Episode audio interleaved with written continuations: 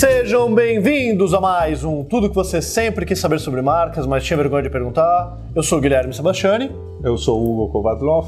E hoje a gente vai começar uma série aqui com o Hugo, que é o nosso mais novo professor aqui na Brandster. A gente está começando a gravar, inclusive hoje, com ele uma série de conteúdos do curso online dele sobre identidade visual, a relação com branding, onde entra a estratégia de marca, como a estratégia de marca vira a criação.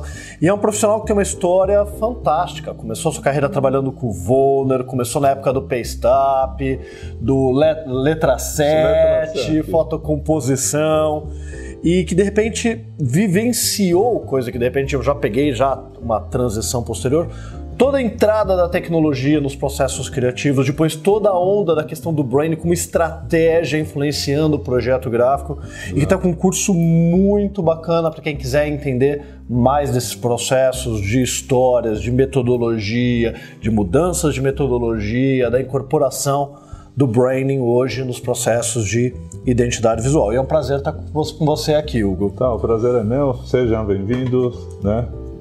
aqui é o nosso papo e depois é o meu curso, tá? Exatamente. Então já é jabá do curso do Hugo. E a primeira pergunta é até bacana porque tem uma aula específica sobre esse conteúdo, que é sobre atualização de marca, tendências, na, no curso do Hugo. Então vamos lá. É a pergunta do Anônimo de São Paulo. Olá, Sebastiane. A minha dúvida é sobre atualização de identidade visual. Quando é a hora certa de atualizar a marca? Porque existem empresas que quase não mudam ou fizeram mudanças muito sutis e estão no mercado há tantos anos, como por exemplo Coca-Cola. Devemos sempre seguir a tendência, como por exemplo empresas como Windows e Google, que atualizam seus logotipos para algo mais minimalista? Então, Hugo, o que, que, você acha? Quando que é o momento de atualizar uma marca? Tem uma hora certa, não tem uma hora certa? O que, que motiva Sim. atualizar uma Bom, marca? São, são vários né, os motivos é, que levam uma empresa enfim, a atualizar a sua marca, a sua identidade. Né? Então, por exemplo, a entrada de uma nova tecnologia, é, mudanças como teve no início do século passado da eletricidade, que mudou absolutamente tudo, né? novos produtos, enfim, uma, uma multiplicação né? das, das marcas. E então, muitas empresas mudando a área de atuação com isso, né? Mudando, né? exatamente. E, aí, e a marca aí, ou a identidade, ela tem esse papel de sinalizar né, esse momento de mudança. Isso acontece também quando uma empresa faz uma fusão com outra, ou tem uma, uma mudança de gestão, por exemplo, sai, saem os fundadores, entram os filhos dos fundadores. Né? E às vezes há esse desejo de marcar essa de, mudança. Isso aconteceu no Banco Itaú, por exemplo, quando o Olavo Setúbal uhum. deixou a presidência do, do Banco Itaú e assumiu o Roberto Setúbal, que é o filho dele, né?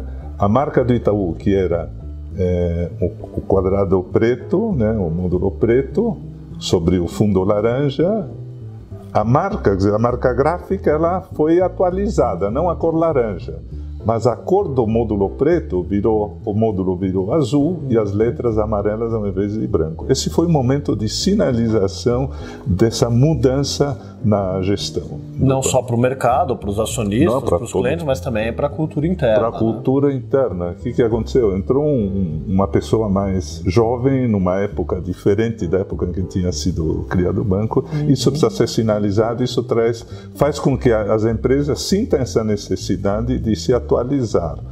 Aqui, por exemplo, o Anônimo de São Paulo, ele fala é, né, como é que tem empresas que mudam menos, outras têm mudanças sutis. Na realidade, todas elas, é, pelo que eu conheço também, né, por exemplo, a Mercedes-Benz, apesar de ter mudado pouco, ela foi atualizando ao longo das décadas. É, não é uma mudança, uma atualização sutil. Uma sutil, né? mas pode mudar a tipografia, a forma de representação. Não muda a essência, mas muda, é, adequam isso é, talvez àquele momento. Perfeito. Aqui é interessante, né? É, no caso da Windows e Google, né, que ele, aqui ele comenta. São empresas de tecnologias, mas as mudanças foram por motivos diferentes, inclusive. Exatamente, exatamente. Então, mas são empresas de tecnologia. A tecnologia digital obrigou e está obrigando muitas empresas a reverem sua identidade visual para se adequarem a esse ambiente digital.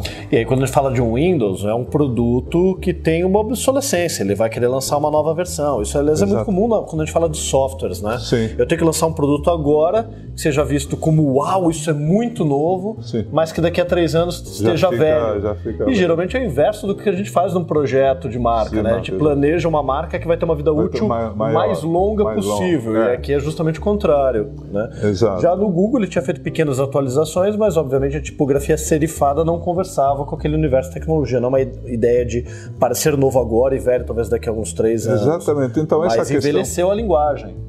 É, a linguagem, exatamente. Né? O que mudou, basicamente, o Google não mudou a sua essência, ele mudou sua representação. Houve uma simplificação nos elementos de, né, de, de expressão da marca. Né? A tipografia deixou de ser serifada, não tem mais sombra. São tipografias que se adequam melhor a, né, ao mundo digital. Isso obrigou a maioria das, das empresas está se adequando a isso fazendo essas pequenas mudanças. Né? Inclusive, durante o meu curso, vou mostrar, entre outras, a Lufthansa, uhum. o Banco Santander, que acabou de atualizar né? E até para entender que essas atualizações não é necessariamente um modismo ou não. simplesmente fruto de desejo de mudar, porque elas implicam em custos de mudança muito grandes para essas empresas. Então eles têm que trazer resultado, tem que ter claro qual é o resultado que é o seu objetivo. Legal, você tocou um ponto importantérrimo, porque quando a gente é, enfim, é, é convidado ou é escolhido para desenvolver um projeto de identidade e atualização da marca, a gente não pode deixar de alertar o cliente que qualquer mudança vai implicar na, em novas aplicações, em novas impressões, em novos desenhos, em novos, ou seja, é um custo, um investimento enorme. Que nem é tanto o custo do projeto como se Não. reclama. Ah, o projeto é caro, implementar é muito mais implementar, caro. É, né? Então aí você precisa planejar. Se você tem aqueles 100 milhões de dólares que o pessoal diz que você precisa ter para fazer isso rapidamente, ou você tem que ir fazendo é, planejar, inclusive, essa, essa nova implantação, né? porque é realmente um investimento muito e entender até que nessa transição você vai ter, às vezes, as versões antigas da marca convivendo com as novas durante um tempo até conseguir eliminar e fazer toda a troca, né? o que é muito comum numa companhia aérea. Pô, exato, ia te falar. Você não vai, vira e fala, legal, vamos parar aqui agora o mês inteiro para pintar os aviões, a gente não vai Não, não dá, o avião tem que é. parar quando chega a hora da sua manutenção. Então você tocou um ponto importante que eu reparei muito isso porque a mudança da, da TAM para a Latam uhum. foi um processo iniciado, um momento de crise da aviação também, crise econômica no mundo inteiro.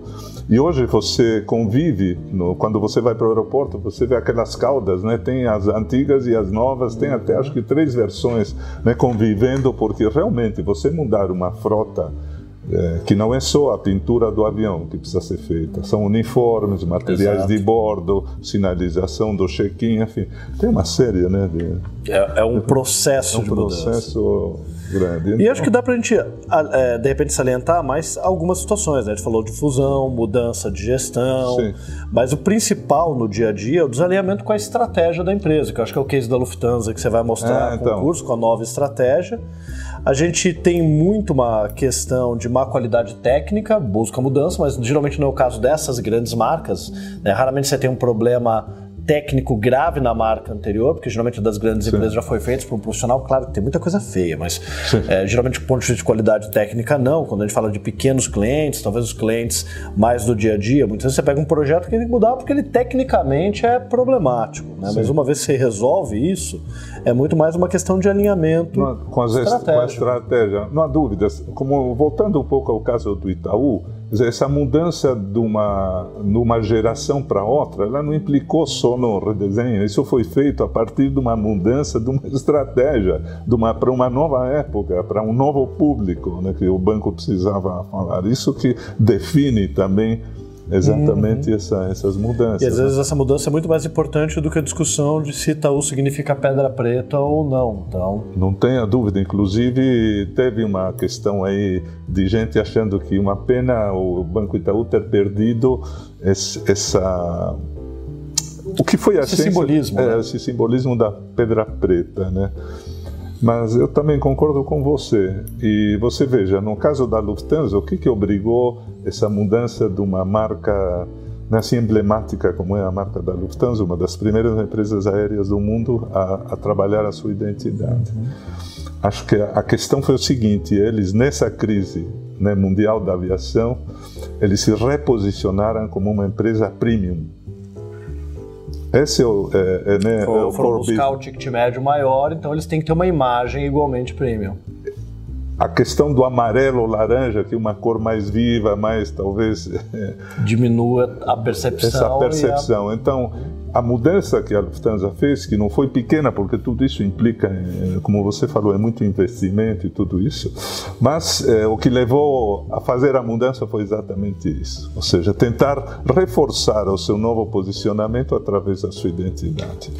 E aí, pessoal, para terminar e fazer Sim. um belo jabazão do curso do Hugo, ele vai ter uma aula falando justamente sobre tendências. E eu acho fundamental que todo profissional aprenda a detectar e identificar tendências. Não quer dizer que você, como designer de marcas ou identidade visual, tem que detectar tendências para seguir tendências.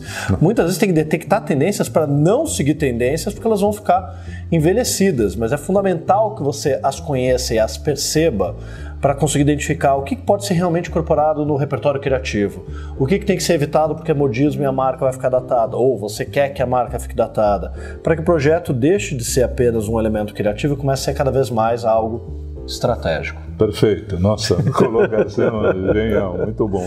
É, é muito mesmo. bom quando a gente concorda, né? Sim. Mas é mesmo. É, então, é pessoal, esse foi o primeiro vídeo. A gente vai gravar agora mais dois, respondendo aqui algumas perguntas bem interessantes sobre a relação entre brand, identidade visual, design de marcas.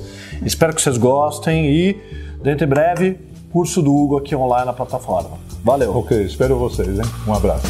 Tchau.